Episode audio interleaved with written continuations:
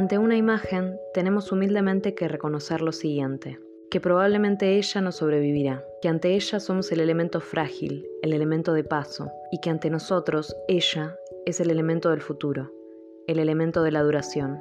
La imagen a menudo tiene más de memoria y más de porvenir que el ser que la mira. Hola a todos, bienvenidos al podcast de Flaner del Conurbano. Corriéndome un poco de los últimos episodios centrados puramente en una obra, hoy vengo más historiográfica y voy a contarles un poco sobre la vida del historiador del arte Avi Warburg. Tal vez escuchen más historiográfica y suena como un embole, pero les garantizo que no va a ser así. La vida de este admirable historiador parece una aventura y es digna de un episodio de podcast. Olvidado durante mucho tiempo por la academia, Avi Warburg ha sido recuperado en los últimos años por intelectuales como el francés Georges Didi Huberman, que es el autor de la cita que leí al principio, o el argentino José Emilio Burucúa. Precursor de la escuela iconológica, Abraham Moritz Warburg, Avi para los amigos, se caracteriza por haber cruzado los límites de la historia del arte. Fue pionero en la investigación de la historia cultural mediante el análisis de las artes visuales y de la interpretación de los símbolos. De su legado bebieron teóricos que hoy en día son nombres muy familiares para cualquier estudiante de arte. Gombrich, que es el autor de la famosísima Historia del Arte, Erwin Panofsky o Edgar Bind. Avi Warburg nació el 13 de junio de 1866 en Hamburgo, en el seno de una familia con mucho, mucho, mucho dinero. Los Warburg eran banqueros. El joven Abby era el primogénito y por consiguiente quien debía hacerse cargo de la empresa familiar. Pero los números no eran su fuerte, así que decidió llegar a un acuerdo con su hermano menor, posiblemente el acuerdo más nerd de la historia. Abby le cedió su primogenitura y la dirección de los negocios a su hermano menor a cambio de una mensualidad para comprarse todos los libros que quisiera. Increíble, ¿no?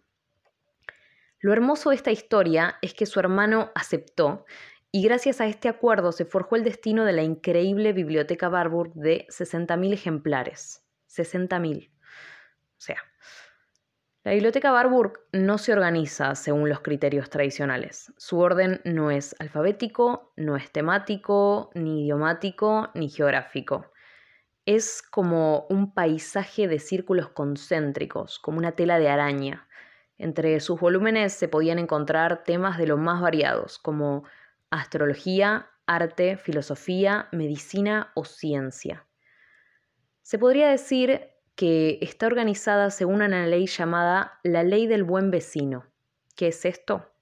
Lo explica muy bien Roberto Casasa, egresado del Instituto Barburg y coordinador de estudios e investigaciones de la Biblioteca Nacional Mariano Moreno. Una persona va en busca de un libro en un estante y se encuentra con otros libros, muy cercanos temáticamente, que terminan convirtiéndose en ejemplares más precisos e importantes que el otro que se estaba buscando. Así de loca y fuera de lo común era esta biblioteca enorme y tuvo un destino que es una locura su historia, pero se los voy a contar al final, así que tengan un poquito de paciencia.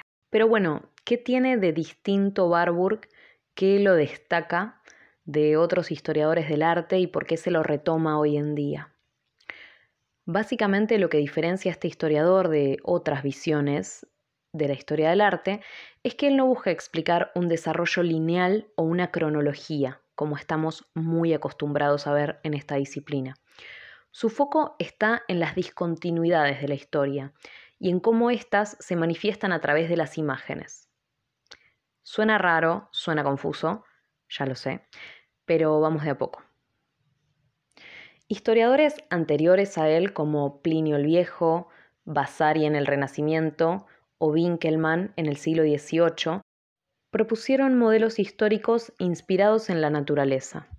Para ellos, en el arte había periodos de nacimiento y desarrollo, madurez y decadencia exactamente como si la historia fuera una planta.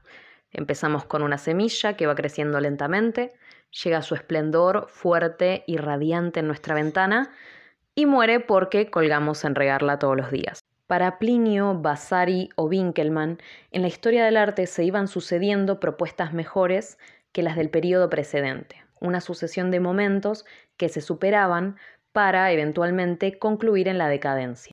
Siendo muy joven, Barbour propuso una lectura del arte totalmente nueva. Él se opuso a estos modelos vitales y propuso un modelo fantasmal. En este modelo fantasmal las formas no mueren o son superadas por otras mejores, sino que continúan existiendo a través de las épocas, mutando, transformándose y reformulándose.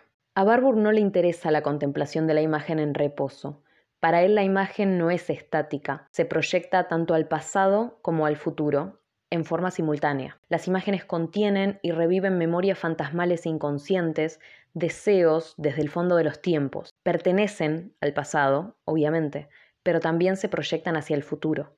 Acá es donde entra el concepto de Nachleben, uno de los grandes conceptos que desarrolló Warburg. Esta palabra, traducida del alemán, significa supervivencia. ¿Qué es esta supervivencia? Es el modo en que las imágenes de un tiempo reaparecen fantasmalmente en otro tiempo. Esta repetición, esta supervivencia, esta Nachleben de las imágenes, cuestiona cualquier ideal estático de la historia ligada a un origen. O sea, no tiene nada que ver con la historia del arte que se venía haciendo hasta entonces.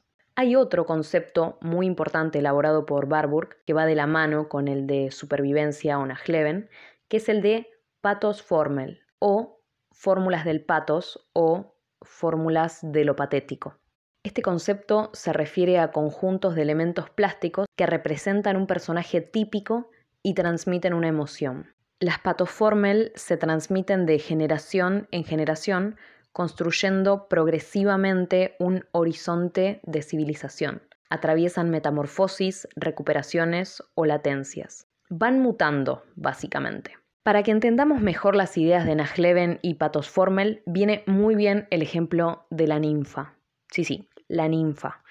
Esa mujer joven que corretea en vestidito por los bosques que, tenemos tan presente de las historias de la mitología griega. Abi consideró la ninfa un patos formel y le dedicó gran parte de su estudio, como a muchos otros. Justamente la ninfa es un personaje de la antigüedad clásica, olvidado durante el medioevo, que reapareció en las artes de finales del 1400, o sea, en el Renacimiento. Para Barbour la vitalidad, la juventud y la frescura que representa la ninfa en el arte de la antigüedad revive metamorfoseada en las obras del Renacimiento.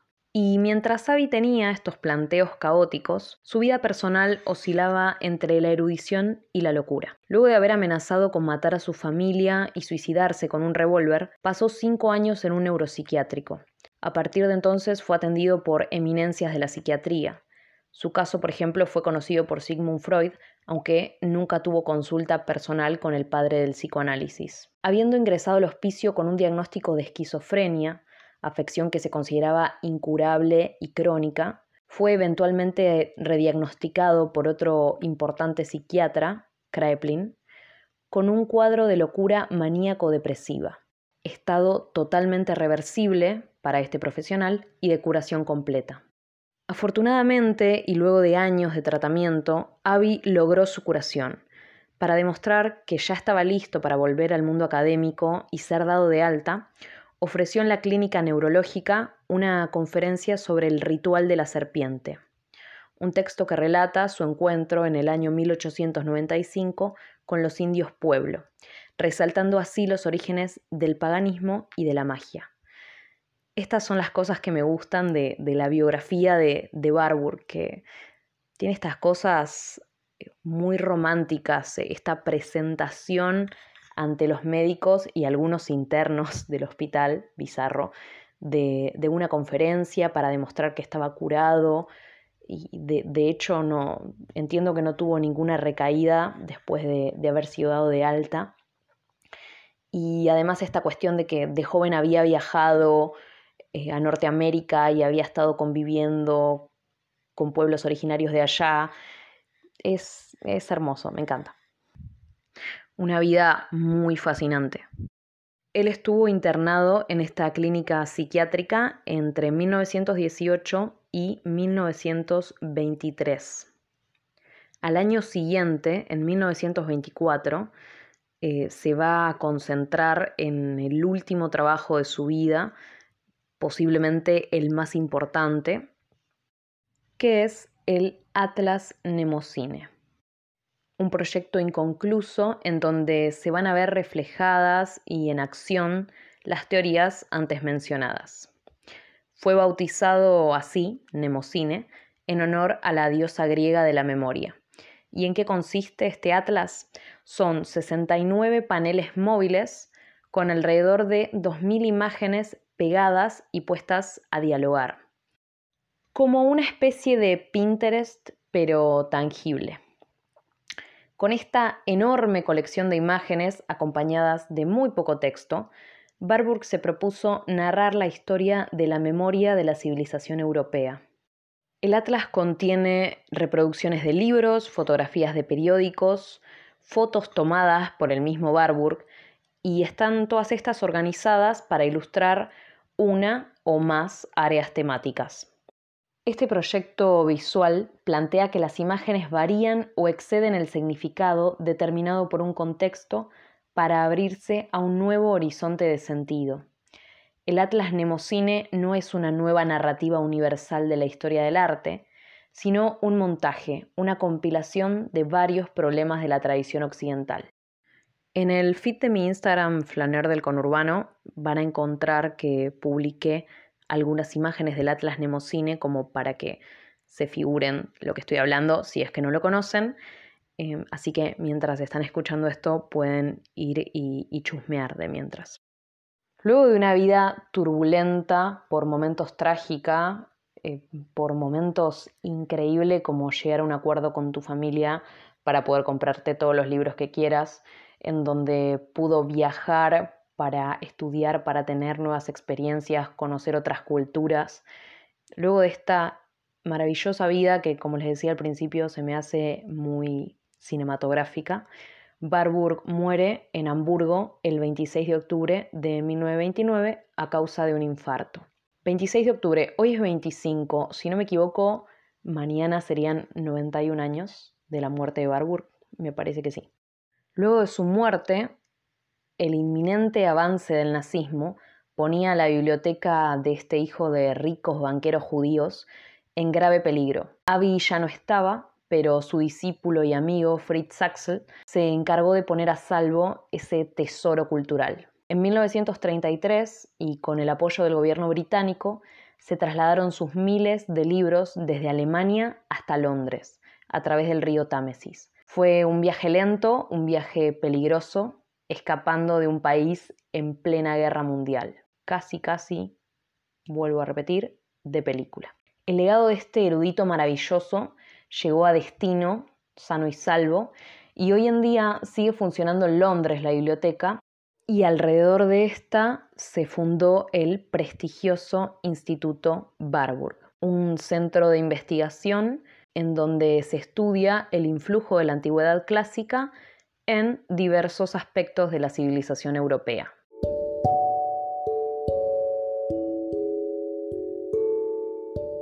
Hasta acá el episodio del día de hoy. Espero que les haya gustado este que fue dedicado a un historiador del arte. Recuerden que en Instagram soy Flaner del Conurbano y en ese atlas personal van a encontrar imágenes que, como les dije, se conjugan muy bien con este relato y bueno, pueden dejarme un comentario diciéndome qué les pareció, si les copó, si les aburrió, si les coparía que siga hablando de otros historiadores del arte déjenme un mensajito. También estoy en YouTube como Flaner del Conurbano, ahí tengo videos un poquito más largos. Así que hasta aquí el episodio del día de hoy, nos escuchamos la semana que viene.